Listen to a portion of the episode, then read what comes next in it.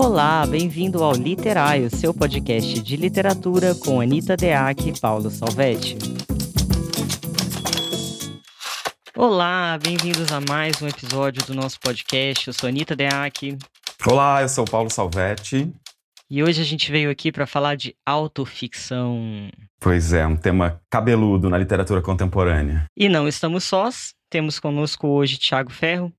Ele é paulistano, editor, escritor, um dos fundadores da editora de books Z Galáxia e da revista de ensaios Peixe Elétrico. É mestre em História Social pela Universidade de São Paulo. O pai da Menina Morta, que é o romance de estreia dele, venceu o Prêmio Jabuti categoria Romance e o Prêmio São Paulo de Literatura 2019 na categoria Romance de Estreia. Temos também Ricardo Lises, ele é autor de nove romances, entre eles O Céu dos Suicidas, Divórcio, O Livro dos Mandarins, A Vista Particular e Diário da Cadeia, entre outros. Ele é doutor em literatura brasileira pela USP com estágio de pós-doutorado na Unifesp. Muito bem. Mais uma vez, grandes companheiros. Sim, para falar desse tema que eu acho que tende a ficar muito em evidência, né, por causa da pandemia, estamos passando por questões que estão mexendo com a gente. E eu acho que existe uma tendência em querer falar sobre elas no romance, né? É, parece que sim, né? Se a gente for olhar bem na, na, história da humanidade, os grandes fatos, os grandes eventos, eles acabam sempre reverberando na literatura, né? E como a autoficção já tem sido um elemento da literatura contemporânea bem reincidente, é bem possível que tenhamos aí pelo menos alguns romances que estejam refletindo nesse sentido, né? Então, mas essa coisa de trazer um acontecimento da vida real para a ficção é apenas uma das possibilidades da autoficção, né? A gente vai problematizar um pouquinho esse conceito ele surge com um francês chamado Sérgio Dubrovsky em 1977.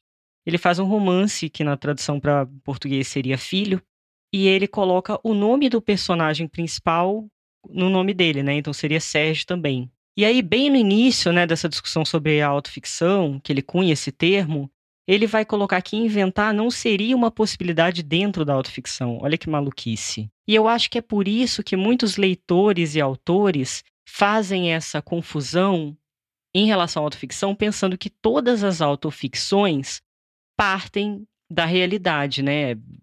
Vão ter aspectos, fatos que aconteceram nesse romance, e necessariamente esses fatos serão reais. E a gente vai descobrir nesse episódio que a autoficção ela tem um espectro muito mais amplo que isso e que nem sempre a fronteira entre a realidade e ficção ela é tão lógica e tão palpável. Exatamente. Acho que essa é a grande questão né, da autoficção. Porque acho que existe um pacto na literatura, que é o pacto narrativo, enfim, pessoas já falaram sobre isso, né, na, na teoria da literatura. A ideia de literatura, ela pressupõe esse pacto no qual as partes, né, compostas pelo autor, a obra e o leitor, eles estão ali num comum acordo, né? E quando a gente pensa em narrativas, esse acordo é, geralmente quer dizer que tudo aquilo que a gente está lendo é ficcional, de tal modo que as verdades de um romance, elas devem ser verdades apenas ali naquele campo, né, de criação que, enfim, está tá sendo ali o, o diálogo entre o leitor e o autor. E me parece que o que acontece na autoficção em primeiro momento é tentar fazer alguma rachadura nesse código, de tal modo que se extrapola um pouco para a realidade, na medida em que alguma história que tem a ver com o autor também passa a interferir na obra então, algum aspecto de realidade rompe um pouco esse âmbito totalmente ficcional blindado que esse pacto estava prevendo. É, inclusive porque quando o autor coloca o mesmo nome no romance, ele está fazendo uma autorreferência, né? Lógico, é o mesmo nome. Então vai existir uma ponte e o leitor, às vezes, ele vai levar isso para o extremo de achar que tudo aquilo é verdade e nem sempre é, né? Inclusive, o próprio Sérgio, ele vai mudando o conceito conforme ele vai estudando esse conceito. Então, ele sai daquilo que inicialmente ele propôs, que é não pode inventar, e ele reformula isso, muda de ideia.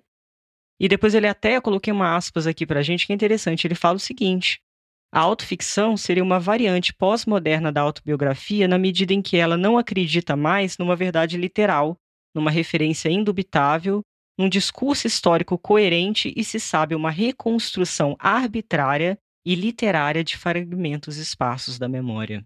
Uma das minhas grandes questões sempre quando a gente pensa no autor enquanto uma referência real, né, e presente no romance, uma coisa que sempre me provoca é pensar, mas o que é realidade? O que, que a gente entende como realidade?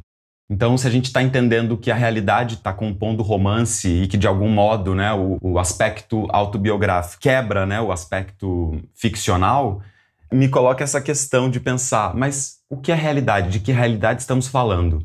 Porque se a gente for pensar bem, a realidade também é uma coisa construída pelo discurso, todas as realidades, né?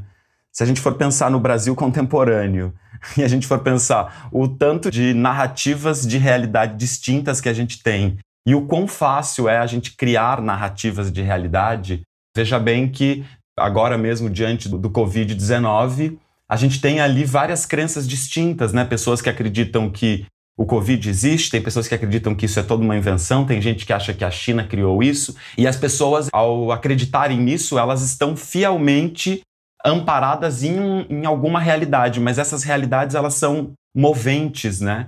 E aí a, a gente pensar que alguma realidade concreta vai fazer parte da obra à medida que o autor se autorreferencia, é de algum modo a gente ignorar que essa realidade é tão arbitrária quanto a ficção é.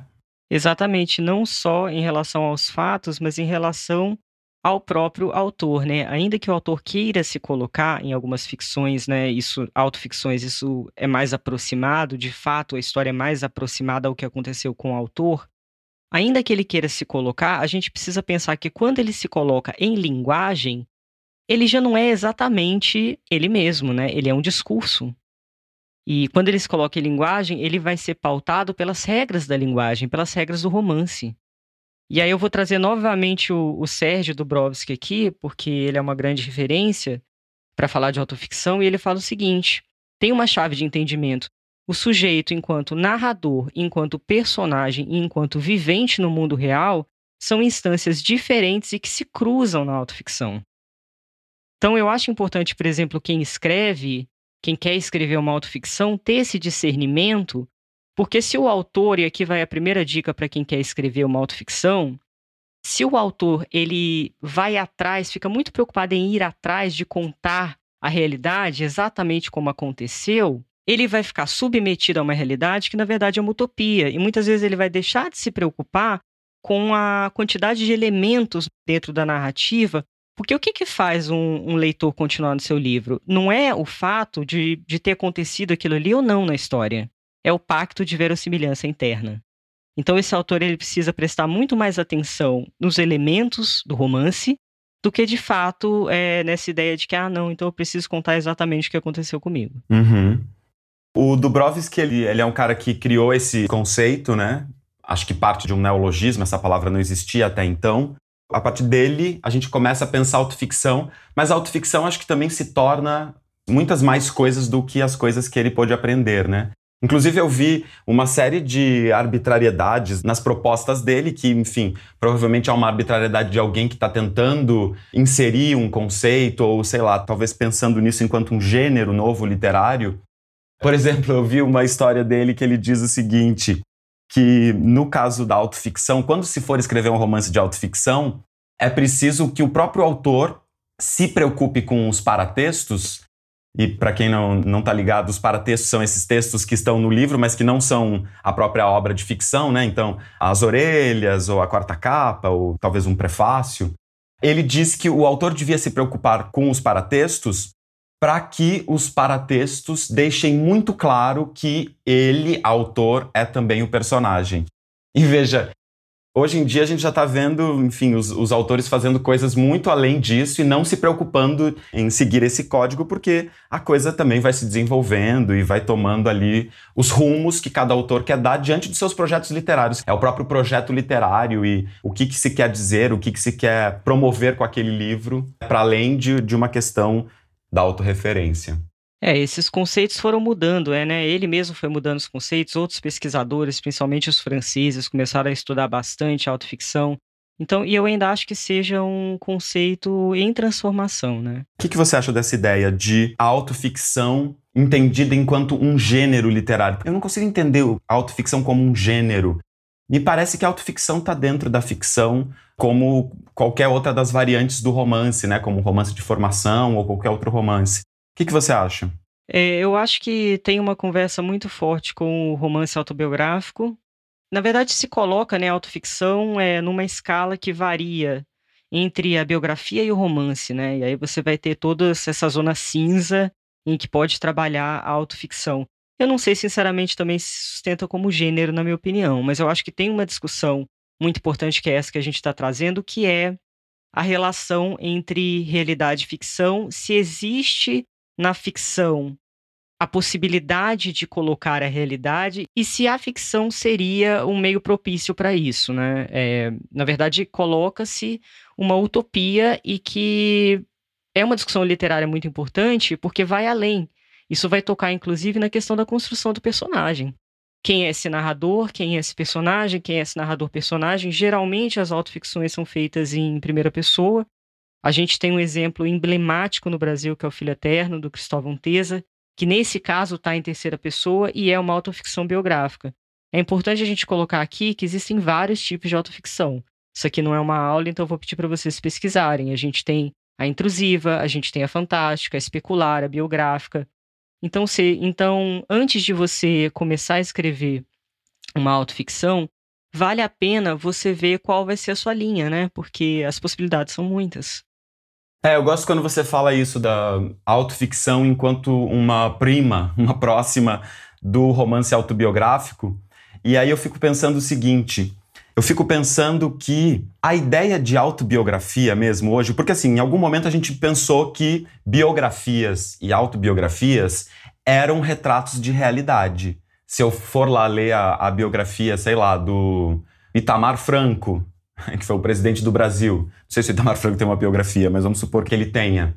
Ao terminar de ler a biografia, muito provavelmente eu vou ter a, a noção, eu vou ter a impressão de que eu conheci a vida do Itamar Franco. Mas, na verdade, no momento que a gente está do mundo, né, do, do modo como a gente está trabalhando com as verdades, né, em tempos de pós-verdade, como eu estava falando antes, parece que a gente não consegue mais acreditar que uma autobiografia de fato se filie a uma verdade de fatos de um autor. Por exemplo, se eu for contar aqui para você, Anitta, alguma coisa da minha história com a minha família, alguma relação que eu tive com a minha mãe e tal, o modo como eu vou me expressar ou as palavras que eu vou usar, elas vão criar apenas uma versão daquela narrativa na minha compreensão neste momento em que eu estou contando. E talvez se eu for contar essa mesma coisa para minha tia, sei lá, daqui dois anos, essa história tome uma outra proporção porque uh, o contexto vai também alterando isso. Então me dá a impressão de que no nosso momento, no nosso contexto, a ideia de um romance autobiográfico parece que ela não, não tem mais tanto espaço para isso. De tal modo que me parece que a autoficção ocupa um pouco esse lugar do romance autobiográfico, uma vez que a gente deixa de entender que aquelas verdades que antes eram entendidas é, no romance autobiográfico são verdades de fato. Bem, na biografia, o leitor espera, de fato, que sejam abordados fatos, ao menos, né, fatos reais, que aquilo ali tenha acontecido. Tem uma diferença de recorte temporal, né, em relação à autoficção, porque a biografia e a autobiografia geralmente vão tratar desde a infância, né, até o ponto em que o livro foi escrito. E na autoficção, isso não é, por exemplo, uma obrigatoriedade, né? O autor ele pode simplesmente escolher um tempo, se ele for de uhum. fato retratar algum episódio da vida dele, porque até isso, novamente, não é obrigatório. E também ainda tem a coisa do uma grande pessoa, né? Só se faz uma biografia ou uma autobiografia de alguém que tem uma certa importância, né? Que tenha tido uma, uma trajetória que vale a pena contar. De certo modo, tem algum heroísmo ali na sua trajetória para que aquela história mereça ser lida por várias pessoas, né? O que na autoficção já não, não é uma necessidade. Bem, agora eu vou esquecer completamente o nome do autor. Eu juro que é só vocês olharem nas descrições do, do episódio. Ali na descrição vai estar. Tá, que eu achei muito interessante, que é um autor que, na verdade, é um diário que ele faz, mas com elementos da narrativa, certo? E é um diário que ele usa para para colocar o sonho dele de escrever uma grande obra. O sonho dele era escrever uma obra-prima. E ele passa, eu juro para você, 400 páginas e assim anos e anos e anos esse diário não conseguindo escrever. Então, o diário é sobre um, um desejo represado dele. Então, ele achou que ele ia escrever alguma coisa, ele escreveu sobre outra, é um grande tratado sobre o desejo represado. E ele trouxe, eu estou colocando até, eu acho que tem muito, muitos elementos da autoficção ali, junto com. É mais um diário mesmo, mas me lembrou isso porque na autoficção, se você estabelece cabalmente que você vai tratar de um episódio, você pode deixar de perceber que, na verdade, você está tratando sobre uma coisa que está atrás desse episódio, né? Então, outro conselho aqui que fica para quem quer escrever autoficção é ficar de olho dessas nuances que a linguagem vai te trazer, porque muitas vezes você acha que você quer contar a história da sua avó e etc. E tem ali por trás uma outra coisa muito mais interessante. A maior parte de nós escritores, a gente parte de, de alguma coisa, ou, ou de alguma relação com a realidade, ou de alguma inspiração na realidade, nessa ideia de realidade entre aspas, né, eh, que eu já tinha problematizado. É, então é muito comum que um fato vivido por nós, uma experiência. Até no episódio passado eu tinha comentado sobre essa ideia né, da experiência, que eu trouxe lá o La Rosa Bom Dia para falar um pouco sobre isso. A experiência ela é uma coisa que nos ajuda a mover as nossas narrativas as, ou as nossas poéticas. Me dá a impressão de que nem sempre um escritor que está escrevendo autoficção precisa ter claramente essa ideia, vou fazer uma autoficção. Às vezes me parece que essas, essa ideia de autoficção ela pode ser uma problematização que nos ajuda a ter disparadores. Até mesmo o caso que você citou agora do Tesa, que aliás eu acho esse romance maravilhoso, O Filho Eterno, é incrível e não só eu, né, um romance premiadíssimo e tal, ganhou todos os prêmios e traduzido em muitos países. Mas o Cristóvão Tesa mesmo, eu li uma entrevista dele em que ele dizia que ele não tinha pensado na ideia de autoficção até que alguém ao ler o livro dele, disse: Esse é um livro de autoficção. Então eu me lembro que nessa entrevista com ele perguntavam questões, né, conceituais sobre autoficção. Ele falou assim: "Meu, eu nunca parei para pensar sobre isso. Precisaria pensar melhor agora, mesmo ele tendo escrito um dos livros que talvez seja o caso mais exemplar de autoficção no Brasil. Pensando na, na escrita, né, em sugestões para os processos de escrita, nem sempre a gente precisa se utilizar das ideias de autoficção para escrever uma coisa que eu pré-determino. Isto é uma autoficção. Pode ser que eu, como você falou, né, que eu parta de alguma ideia e que depois essa ideia se transforme e deixar o processo transformar a ideia pode ser muito mais legal do que tentar ser fiel a um princípio de que isso é uma autoficção e ponto. É, inclusive o Tesa, eu li que ele quis se afastar um pouco porque o livro conta a história, o personagem é muito colado nele no sentido de que é um homem que tem um filho deficiente, né? Coisas batem, então de fato ele foi falar da experiência dele, mas ele escolheu uma terceira pessoa para poder se afastar. No entanto, ele fez uma terceira pessoa bastante aproximada. É um livro que vale para ler o caso de você quiser fazer uma autoficção fora da primeira pessoa também, que é o mais comum Agora, falando um pouquinho de construção de personagem, né? Eu acho que vale a pena a gente chamar o Ricardo Lízias, porque ele tem um ponto bastante interessante para falar sobre isso. Ah, legal. Vamos lá para o Ricardo Lízias, então.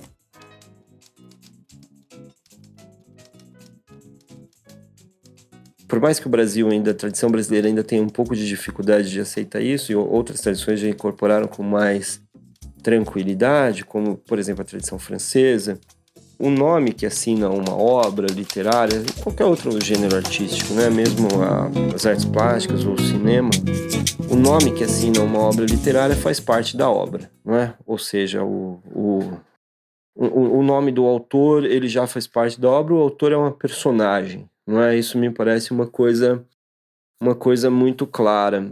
É, o autor faz parte faz parte da narrativa. O, o nome que assina a obra e, e outras também instâncias autorais, não é? O que isso isso quer dizer? Me parece que aí aí é que entram as confusões do pessoal, não é? O autor ele faz parte da obra, ou seja, ele é uma personagem.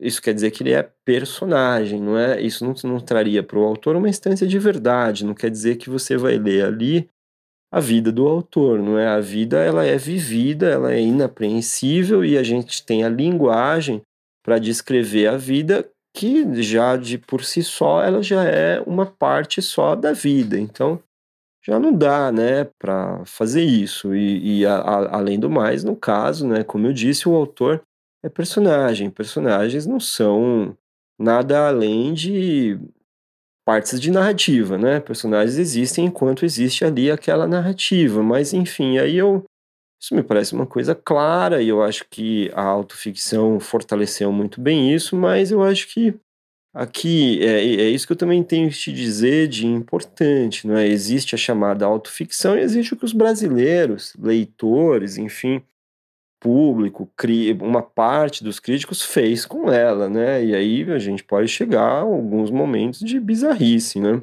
É, de onde eu, eu aponto com muita clareza que há muito conservadorismo, enfim, ainda no, na prática e na, na, artística, tanto na produção quanto na leitura. Outro dia, sei lá, dois meses atrás, mais ou menos, um mês atrás, não sei quando, saiu aí uma revista acadêmica, não é uma revista publicada por uma universidade sobre o tema da autoficção, em que uma especialista, uma professora universitária, veja você, professora titular, aposentada, com todos os títulos, escreveu um ensaio, não é, dizendo que o livro Divórcio contém plágio. Vários trechos do livro Divórcio são trechos plagiados.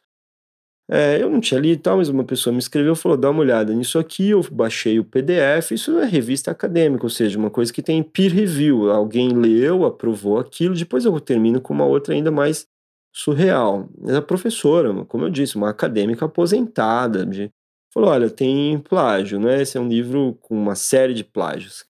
Eu fui ler o que, que eu tinha plagiado, né? O que a professora dizia que eu plagiei o diário da minha ex-mulher não é? Que eu, que eu simplesmente cometi um ato de plágio é, é, da minha, da minha ex-mulher. Ela nunca. Ela não entra ali em questão se eu tenho realmente uma ex-mulher, ela simplesmente afirma isso. E, ou seja, me acusa de um crime, né? Plágio é um crime tipificado, né? Que, enfim, que tem consequências e uma série de coisas. Eu entrei em contato com a professora, evidentemente já muito tranquilamente. Falei: Olha, professora, eu agradeço a senhora ter ali lido o meu livro, mas a senhora me faz uma acusação de crime, né? A senhora me acusa de um crime. Queria. Onde é que saiu isso, né, professora? É, como é que é? Qual é a prova que a senhora tem que eu copiei um texto de outra pessoa? Pasme você, a especialista, a livre docente, sai com a seguinte frase: Olha, quem diz isso é o narrador do romance que tem o seu nome, né? Então você copiou. Quer dizer, é tão bizarro, é tão infantil, é uma coisa tão bocó. Eu, eu, eu, caí da cadeira e falei: será que eu vou conseguir? Será que eu vou continuar argumentando com essa pessoa? Que eu vou. Mas aí eu respondi: falei, professora, é um narrador, não é? Que é um texto de ficção, né, professora? Então, olha que legal. Para complementar a fala do Ricardo, eu vou trazer aqui uma aspas da Regiane Robin, que é uma romancista francesa que super estuda o tema. Ela coloca: a autoficção seria a busca de uma identidade plural formada pelos fantasmas do autoengendramento. Ou seja, daquilo que se quer. Só que no caso do Lises também não é, não é isso, né? Exatamente aquilo que ele falou. Não é do que se é, mas ele se autorreferencia. Então a gente tem essa reflexão de forma geral na autoficção, né? Aí a Regiane continua aqui. Existe uma zona limite, uma margem que tende a apagar as fronteiras entre o mundo fantasmático do autor e o real sociobiográfico de sua vida. A autoficção é ficção. O sujeito narrado é um sujeito fictício justamente porque é narrado, ou seja, é um ser de linguagem. Novamente, essa questão se apresenta para a gente. De fato, muitos dos leitores né, não têm essa relação de estudo que a gente tem profunda com a literatura. Então, quando eles veem o nome de um autor no nome do personagem, eles já vão partir do princípio que é ele. Quando justamente essa é uma das problematizações maiores da, de uma espécie, de um tipo bem específico de autoficção. Né? Exato. Não só os leitores uh, um pouco menos avisados, mas o, o na verdade, mandou um áudio bem maior para a gente, a gente acabou editando para poder caber aqui no, no tempo que a gente usa de padrão. Mas o Lísias nos contou histórias maravilhosas das suas aventuras ou desaventuras em relação aos seus livros autoficcionais. Não, essa história do divórcio, toda vez que se fala em mesa de bar entre escritores, vira uma conversa de meia hora, né? Porque entre escritores, né? Porque tem um paralelo ali com a realidade, então o povo fica discutindo e, enfim, é, é um dos autores polêmicos, né? Mas é, é um autor corajoso, né? Um autor que vai se colocando uhum. de maneira, eu acho que justamente para chamar atenção para essa discussão. E eu acho que o que o Ricardo Lísias faz, não só em O Divórcio, mas nos outros projetos dele mais recentes, eu acho que ele leva muito a cabo isso que a gente está comentando aqui, que é um pouco essa quebra do pacto ficcional e ao mesmo tempo esse questionamento do que é ficcional, onde está o ficcional, onde acaba, onde começa. Então, o Ulisses, por exemplo, já foi processado é, já teve mil sobressaltos ali por conta das coisas e, de algum modo, a experiência dele é exemplar. É claro, imagino que ele não deva achar isso tão interessante do ponto de vista de cidadão civil, mas eu, mas eu acho que, de algum modo, ele coloca uma questão, com a sua vivência e com a sua obra, ele coloca uma questão muito interessante para a gente pensar esses limites e de como a gente, às vezes, está meio é, afundado, né? Numa concepção de o que é ficção, de o que é, o que é realidade, que às vezes está inadequada com o modo e o tempo que a gente vive. É, novamente, a, a Regiane, ela vai colocar, não se entra uma das coisas da autoficção, né? no pacto da leitura não se entra totalmente no princípio de invenção, nem rompe-se completamente o princípio da veracidade, justamente por causa desse autorreferenciamento. Então, eu super entendo por que leitores e escritores às vezes ficam confusos com tudo isso. Uhum. Tem um caso também. Ai, agora eu não vou lembrar se se esse autor. É um autor que chama Hildersheimer. Scheimer, parece, parece alemão. É, Hildersheimer. Ele é um cara que escreveu uma biografia super famosa do Mozart. E depois que ele escreveu essa, esse livro do, do Mozart, ele publicou um próximo livro que se chama Marbot, uma biografia. E aí todas as pessoas leram esse livro achando que era uma biografia. E assim, era uma história maravilhosa de um cara do século XIX que conheceu toda a galera, conheceu Goethe, conheceu, é, enfim, outros escritores, filósofos. E ele então contou que, esses, que esse livro era um livro de ficção, era um romance. E ele quis criar esse atrito com as pessoas, né? E aí aquele, aquele crítico literário francês, o, o teórico também, né? O Jean-Marie Schaeffer, ele ficou indignado com essa história. Ele traz esse caso e ele diz que é um absurdo, porque o autor tem que deixar claro, desde o princípio, os pactos de ficcionalidade. Ele achou que, por exemplo, que o autor não precisaria ter mudado nenhuma linha do livro, ele só tinha que ter tirado da capa uma biografia, Marbou uma biografia. Mas veja. Ah, mas é isso que torna tudo maravilhoso. é isso que torna maravilhoso, claro. Tem um, um, livro que eu também amo da Virginia Woolf, que é o Orlando, que ela também faz a mesma brincadeira. Chama-se Orlando, uma biografia. Mas só que no livro da Virginia Woolf é óbvio que o Orlando não é de fato uma pessoa real, né? porque Orlando vive mais de 400 anos, mas a Virginia Woolf também brinca com isso, com esses dados históricos, como que foi a vida dele, representando os tempos que ele viveu, como um nobre, como se fosse mesmo um, um biógrafo contando, né? Mas, claro, vai encampando esse lado do fantástico aí por duas questões importantíssimas, que é uma, ele vive 400 anos, e outra, um dia Orlando, que é um homem, sempre foi um homem, acorda e é uma mulher. Maravilhosa, Virginia Woolf. Ô Paulo, acabei de pensar o seguinte: um romance de formação é uma espécie de autobiografia do personagem. Do personagem, né? Verdade. Né? Se é um narrador personagem, uhum. exatamente, é uma autobiografia. Agora, conselhos para quem quer escrever uma autoficção, eu coloquei aqui no meu papelzinho Cruzinhas da Morte, de coisas que você que é bom você evitar, que é o seguinte. Primeiro, eu já falei que é evitar esse essa obrigação de atender completamente aquilo que aconteceu. Senão você pode fazer um livro reportagem bosta sobre alguma coisa e não vai ser um romance bom, né? Vai, vai cair para tentar explicar alguma coisa, uma situação. Agora, outro problema é você ter uma história muito triste na sua família, ou muito triste sua, e você querer contar isso pensando nas lições de vida e nas transformações que você obteve. Muito, muito, muito cuidado para não virar aquele romance é, moralizante, apelativo, pouco profundo, que você vai virar um. Você, né? Vai virar um. É, você. No caso, você vai, vai se colocar como, nesse caso específico de autoficção, você está se pareando muito. Claro que não vai ser você, como a gente discutiu aqui, mas você vira um personagem plano. Justamente porque você não vai ser honesto, porque você quer passar uma lição de vida, você pode cair no risco de não ser honesto com você mesmo, né? E se pintar com cores muito maravilhosas nessa autoficção de bosta.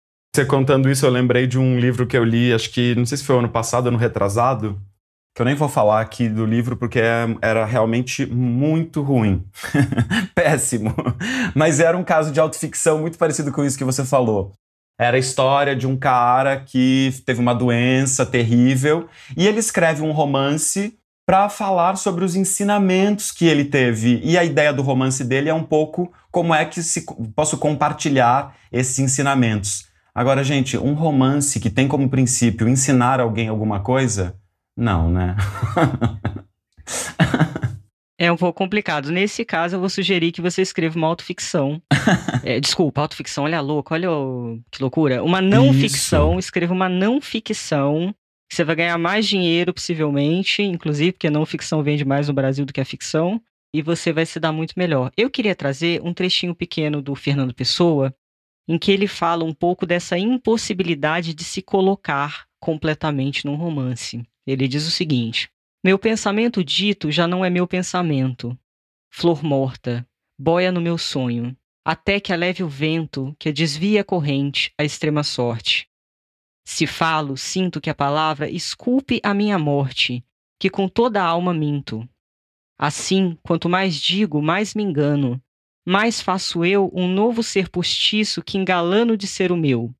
Ah, quem dera perfeita concordância de mim comigo, o silêncio interior sem a distância entre mim e o que eu digo. Maravilhoso. Pessoa é a pessoa, né?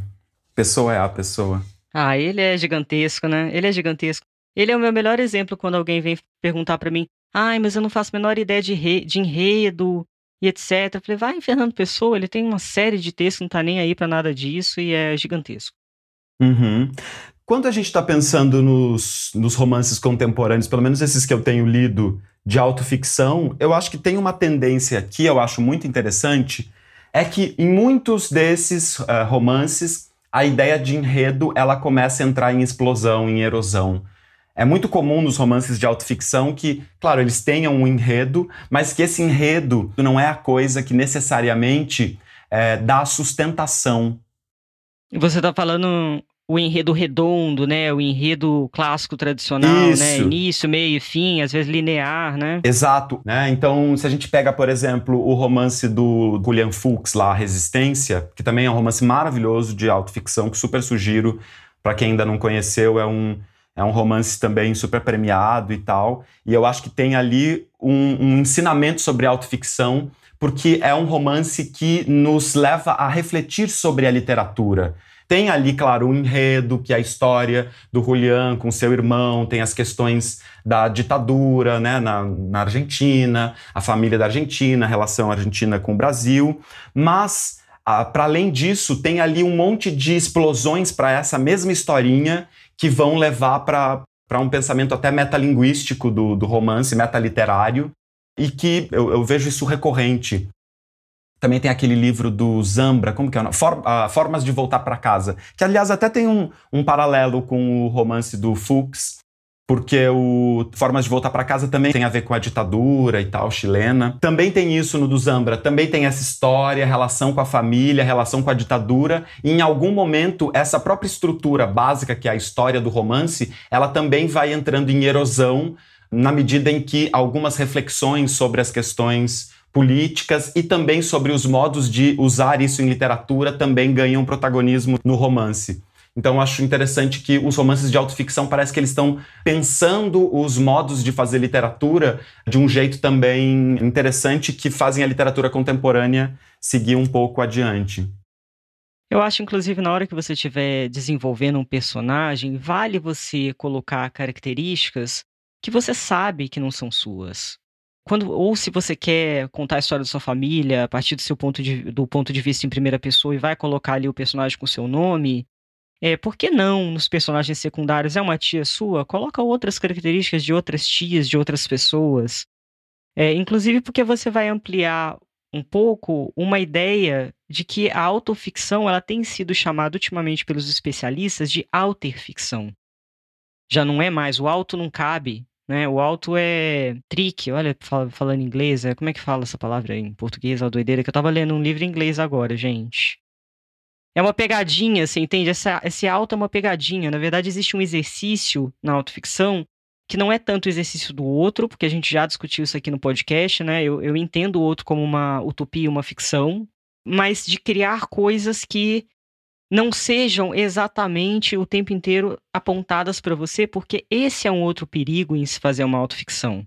você se colar tanto a esse personagem, na verdade, você colar a imagem que você tem de você mesmo a esse personagem, que fica uma autoficção narcísica, chata e pouco profunda, porque as pessoas tendem a achar que a vida delas é muito interessante e na maioria das vezes não é não.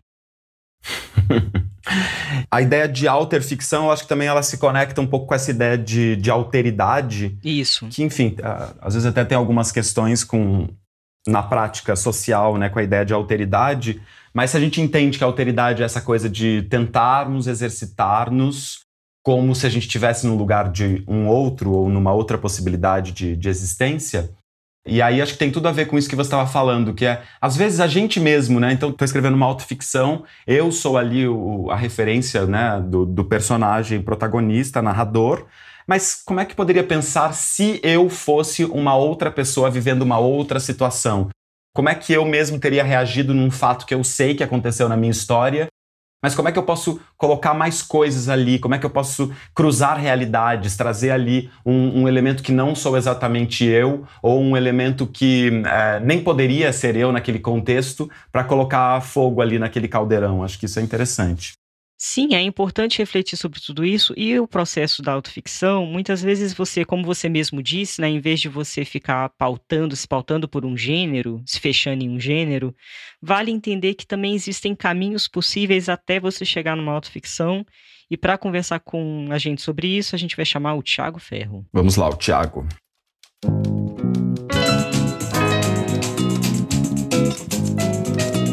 Quando eu decidi escrever o livro Pai da Menina Morta, é, o primeiro, o primeiro recurso que eu, que eu lancei mão foi da forma diário.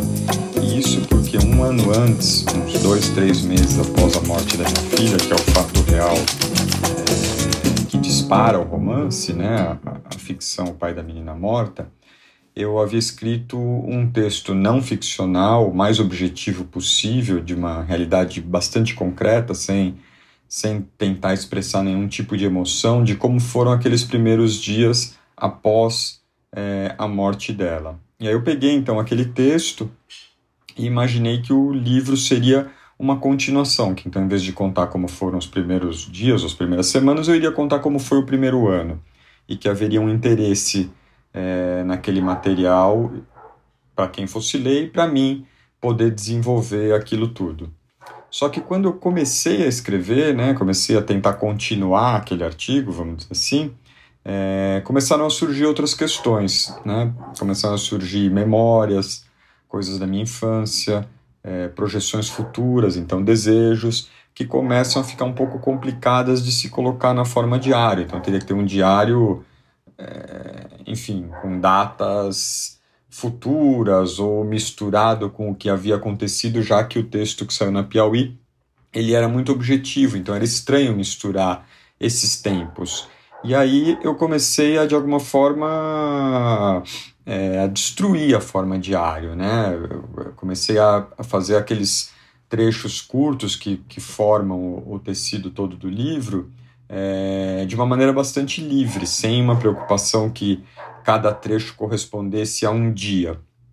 Mesmo assim, se você observar, você vai ver que sobrou ali no livro segunda-feira, terça-feira, sábado, algumas entradas com datas, que são uma espécie de, de memória desse tempo organizado na forma do diário. Então, acho que o livro traz essa questão que eu descobri durante a própria escrita, que a morte da minha filha ela, ela altera presente e futuro, mas altera passado também. Altera até um passado fora do, do arco da minha vida. Então, lembranças ou pensamentos sobre um momento mais antigo, sobre a, a vida do meu avô, ele, ele é afetado por esse episódio da morte da, da criança. Então, essa explosão do tempo né, que acaba acontecendo na, e que eu acabei descobrindo na própria escrita, ela deixa uma, uns rastros do tempo racional e ordenado do diário, mas que não dá conta uh, da nossa experiência de vida. Então, eu acho que tem esse, esse jogo aí, esse essa conflito, essa contradição entre um tempo organizado, racional, homogêneo e frio, que é o do diário, e a impossibilidade de encaixar é, uma vida nesse tipo de cronologia. Então tem uma discussão aí sobre o tempo que é tem bastante a ver justamente com o jogo entre a realidade e a ficção, né? Quando eu parti para a ficção, essa tentativa de contar de forma organizada e objetiva os acontecimentos, ela, ela perde o pé. Né? E aí você começa a discutir outras questões que não cabem na não ficção, que não cabem no senso comum, na linguagem do dia a dia, e surge é, a forma romance para tratar é, daquela experiência, pelo menos como ela foi vivida por mim.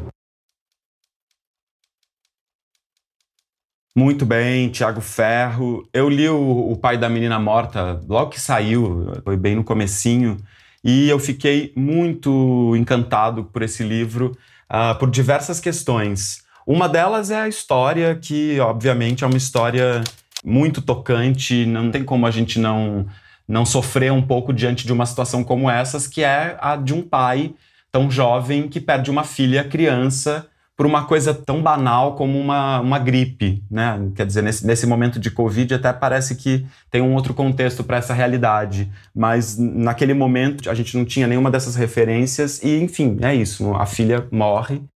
Mas tem um, um jeito de armar o romance que eu acho bem exemplar também do, dos casos de autoficção, porque o Tiago Ferro ele está trabalhando ali com um fato que obviamente aconteceu, tentando fazer essas fricções aqui que a gente tem falado, inserindo coisas ali naquela dinâmica que pareciam que não caberiam. Por exemplo, tem lá no meio da história dele contando a relação da, do sofrimento com a morte da filha, tem ele contando de um, um, um envolvimento sexual com a professora de yoga.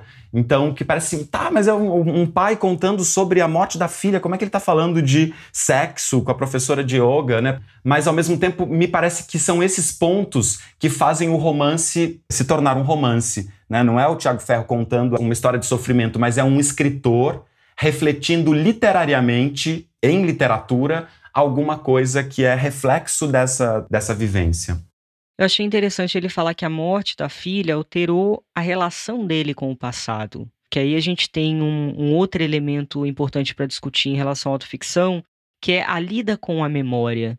Se você encara a memória como uma transposição absoluta daquilo que aconteceu, você deixa de aproveitar uma discussão que é inerente a ela, que é a memória é uma, é uma revisita, é uma visita ao passado. Então, é como se ela fosse uma imagem que toda vez que é acessada, ela é recolocada, ela é reconfigurada. Então, a memória, é lógico, né? A gente não pode negar fatos, né? Existem fatos que aconteceram com a gente. Então, isso sim é uma verdade, né? Se eu quebrei a perna, eu quebrei a perna. Essa é uma verdade. Mas a memória, ela não é só feita de fatos. Então, tem toda uma sedimentação, uma leitura subjetiva da memória que, quando, dependendo de quando você traz, aí é bem aquilo que você falou ali atrás, né? Se você conta uma história dois anos depois para alguém, essa história pode ser outra. Então, quando o escritor ele reflete sobre como essa memória é colocada em linguagem, o texto fica muito mais rico, porque aí ele pode inclusive fragmentar essa memória. Essa memória já não precisa obedecer uma linearidade, por exemplo. Essa memória pode até não precisar obedecer uma coerência. Eu, eu adoro fazer isso em personagem. Eu jogo um pensamento aqui, eu faço ele contradizer pela memória ali na frente. Porque o ser humano tem, tem toda essa riqueza né, do contar, e que se a gente não coloca no texto, se fica só realmente apegado, eu acho que se o Tiago tivesse contado, como no início, né, ele começou a escrever um diário ali, então tinha uma estrutura bem diferente, porque o, o que o diário propõe é outra coisa. Quando ele percebeu toda essa riqueza, ele percebeu que só só a estrutura da literatura de ficção daria conta para ele transpor. Então isso eu achei muito bonito é, vira um romance porque o romance tem os recursos melhores, digamos assim, para ele poder contar isso, né? E no romance a gente está trabalhando com humanidades, né? Então a gente também deseja, claro, pode ter um projeto literário que tente rever isso, mas em geral a gente está pensando na humanidade de um personagem. E não tem nada mais humano do que a contradição, né? Não tem ninguém que seja é, linear e que não se reveja ou que não falhe, né? A falha do personagem ela é muito importante se a gente for pensar na construção de personagem. E nesse sentido, então, esse trabalho com as memórias, ele é um trabalho um, muito delicado e quando a gente está levando isso para o romance, a gente tem que pensar que a memória ela tem um pouco desse inapreensível, né? E esse inapreensível é que torna ela uma, uma massa que não é exatamente mimética, né? Não é uma, uma mímese da vida. Outra coisa legal para falar para quem está pensando em escrever uma autoficção: não tenha medo de deformar e de reformar aquilo que te aconteceu através dos artifícios literários, que vai trazer essa riqueza sobre a qual a gente está falando. Perfeito, isso, essa ideia. Essa palavra é perfeita, performar. Essa ideia do, do, do ato performar. Olha você ouvindo, olha, olha você ouvindo o que você quer. Eu falei deformar e reformar. Aí você já me vem com performar. Ah, desculpa, eu falei errado.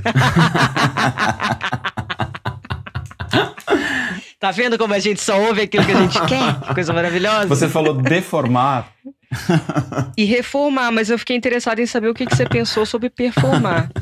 É porque eu fico pensando o seguinte: eu uso muito essa palavra, é uma palavra muito comum no teatro, né? A ideia de performar, né? Mas eu fico usando muito isso na vida.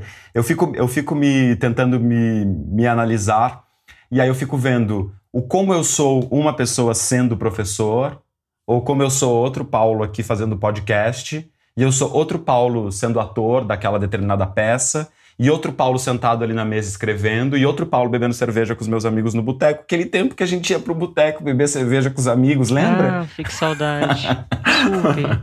então, o ato performativo é uma coisa que nos constitui também, que constitui as nossas humanidades. Eu fico pensando que em literatura o personagem, ele não é uma pessoa, a mesma pessoa em, em, diversas situações que ele vive. Não é porque ele, ele tem um jeito assim dentro da casa dele, e esse jeito ele tem que ter na escola, ele tem que ter no trabalho, ele tem. Porque a gente tem um, uma habilidade de performar os nossos eus nas diversas situações que a gente vive. Então, me parece que também isso é uma complexidade que, quando a gente consegue levar para os personagens, amplia a humanidade do personagem. É, tem uma coisa que me incomoda um pouquinho em muitos livros de literatura contemporânea, que é a seguinte: existe uma conformidade do personagem com o autor, tá tão colado ali, que não existe uma permissão, principalmente quando é um narrador personagem, sei lá por que acontece mais isso em primeira pessoa, é quase como se a pessoa não conseguisse exercitar nem na linguagem a vileza, o fascismo, a maldade, tudo isso. Então, assim, é muito personagem chapa branca e eu adoraria, por exemplo, é, ver uma autoficção, inclusive de um autor que coloca o, o próprio nome e, e, brinca um pouco com essa com essa fronteira, né, do que o leitor vai ter que pensar, porque ele vai pensar, lógico, é uma das questões, o que, é realidade aqui, o que, que não é, e etc. Ainda que, novamente, não se possa falar em realidade ipsis literis, eu adoraria essa coisa de você exercitar com o seu próprio nome coisas que não são boazinhas, você entende? Que não sejam chapa brancas, então, assim, mesmo quando você for partir de uma realidade da sua vida, você complexificar, inclusive o seu papel, é bem o que você está falando. Tentar entender esses caminhos para emprestar ao seu personagem um pouco mais de cor. Legal.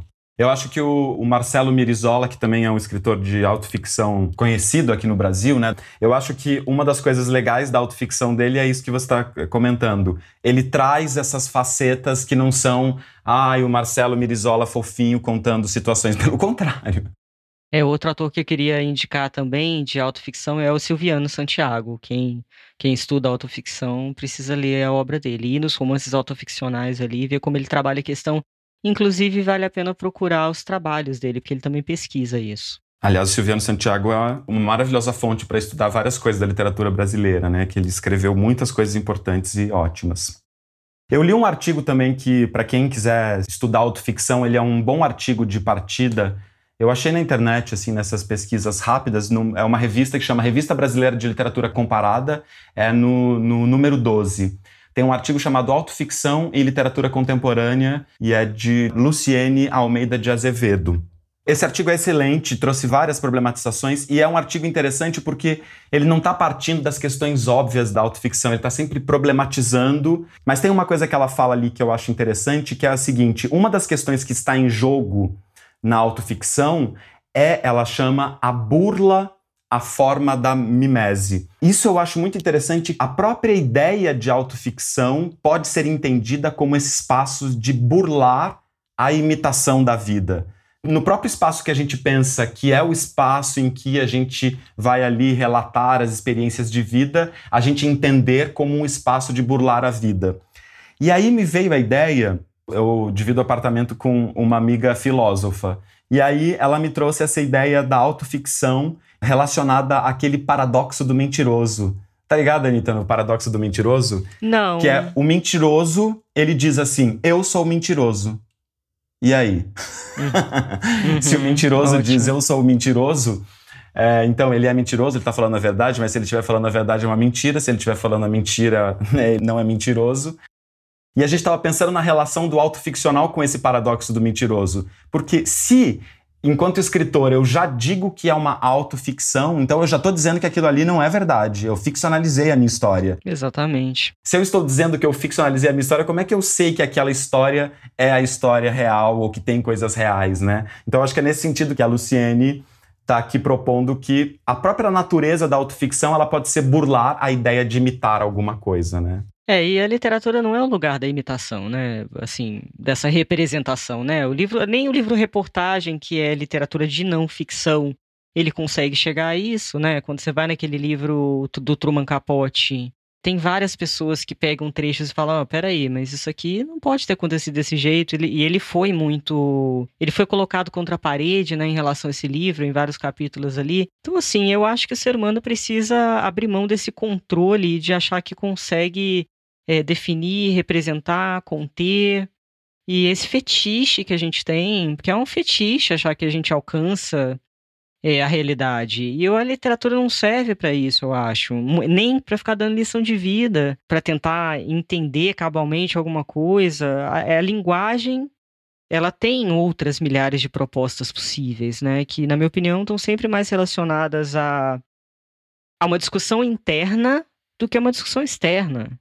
Por mais que, logicamente, exista um paralelo, senão ninguém lia, né? Infelizmente, porque eu acho que uma sociedade evoluída, na minha opinião, seria quando lêssemos não para buscar necessariamente algum preenchimento para alguma lacuna, a gente leria para ter acesso a outras coisas. Mas isso é muito filosófico, a gente vai deixar para um outro episódio. Não, mas é interessante. Mas assim, você tem uma impressão de que uh, uma parte da crítica ou da teoria literária olha para a autoficção como uma coisa uh, menor? Você tem essa impressão? Ou menor, ou, ou problemático, ou ruim, ou que não deveria existir? Tenho. Eu gosto muito da, da crítica, mas eu acho que isso vai ser um episódio da gente sobre crítica literária. É, mas a crítica precisa também entender, alguns críticos, que é um recorte. Existe um recorte, e esse recorte que coloca a autoficção num lugar menos valorizado é um recorte que tem a ver com escolhas pessoais daquilo que se valoriza dentro de uma tradição. Eu acho que existem autoficções maravilhosas, assim como existem romances mais tradicionais e e modernistas e pós-modernos, enfim, dentro dessa gama variada e rica que é o romance, é, não é um gênero que vai definir se ele é bom ou ruim. Isso não existe, não é uma linha que vai definir se ele é bom ou ruim, né? É o que você vai fazer dentro dessa linha. inclusive, existem muitos romances que fogem à definição de linha. Eu tenho muito medo em relação ao meu próximo livro, mas muito. Porque eu vou ter que segurar a irritação profundamente se ele for resenhado, muito resenhado, amém, né? Que seja. Porque eu, eu acho. É claro, né? A crítica vai servir para iluminar aspectos da sua obra. Isso é muito maravilhoso. Eu acho muito legal devolutiva, por exemplo. Mas a cristalização de o que é menor, o que é maior, e essa definição muito estanque das coisas, muitas vezes tem muito mais a ver com, com o ego de um mal crítico do que com, de fato, uma leitura uma espécie de leitura que não fecha a tese antes, você entende? Que vai tentar entender aquele texto na complexidade dentro do sistema a que ele se propôs estabelecer. Me parece que a, fix, que a autoficção ela tem uma coisa, um papel importante na literatura contemporânea, acho que é um fenômeno contemporâneo. Quer dizer, tem coisas que a gente poderia chamar de autoficção antes do Dubrovsky dizer, cunhar esse termo. Tem. Mas eu, por exemplo, eu prefiro entender que a autoficção ela surge a partir de quando surge essa palavra autoficção. Antes o que existiam eram indícios para isso, mas eu gosto de entender que é, quando ele dá essa palavra é que passa a existir esse fenômeno e a gente olhar para esse fenômeno.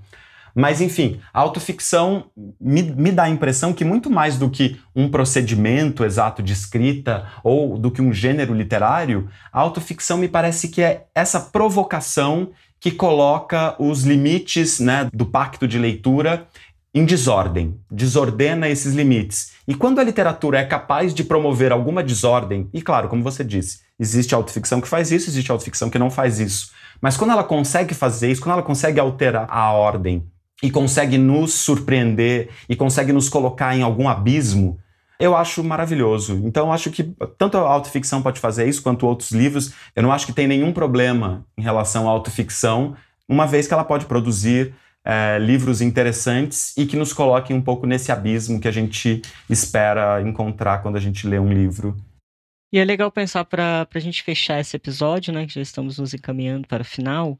Eu acho que é interessante a gente pensar em estilo, que tipo de texto você vai utilizar para sua autoficção, porque o mais comum é que se use uma prosa poética, que se use é, uma linguagem que de fato vá apontar para, para fatos construídos para aquele personagem, quando eu acho que poderia ser muito interessante uma voz poética pulsante é, na autoficção, não na medida da prosa poética, porque muito da prosa poética atual, ela é quase uma pincelada, é uma pincelada de beleza no meio de um texto que tende a servir a esses fatos. Você entende o que eu estou falando? E, e, e na pulsação poética, não necessariamente o entendimento perfeito de narrar um fato em si, ele é o vetor. Então, eu estou falando aqui de sonoridade, eu estou falando aqui de deixar lacuna, eu estou falando aqui de deixar alguns pontos herméticos e não querer explicar tudo, é, não no enredo, mas na própria forma do texto, nas próprias palavras que você vai utilizar.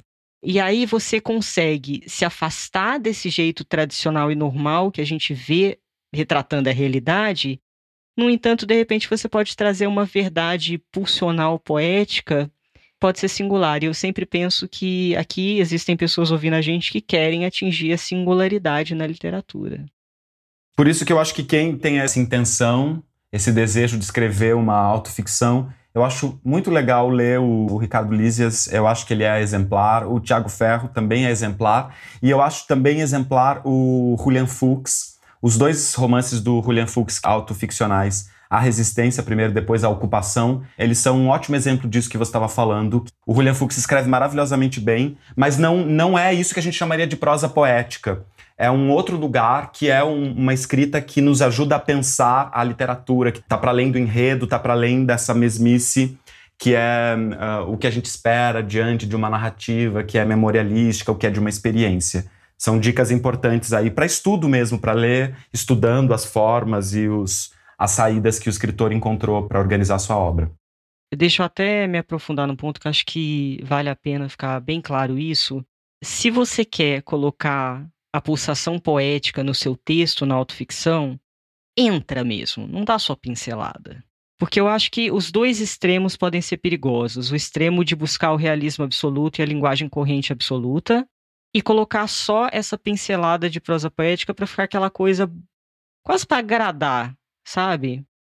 Então, se é para tentar se aproximar da, da realidade é, como método e forma, não como possibilidade, porque a gente já colocou aqui que é uma utopia, mas como método, né? O, aquele autor no, norueguês, Nausgard, faz isso, né? Ele, ele amplia, ele vai trabalhando, ele vai deixando, tentando deixar o texto dele o mais realista possível. E ali ele consegue alguma coisa, porque ele vai se aprofundar nisso.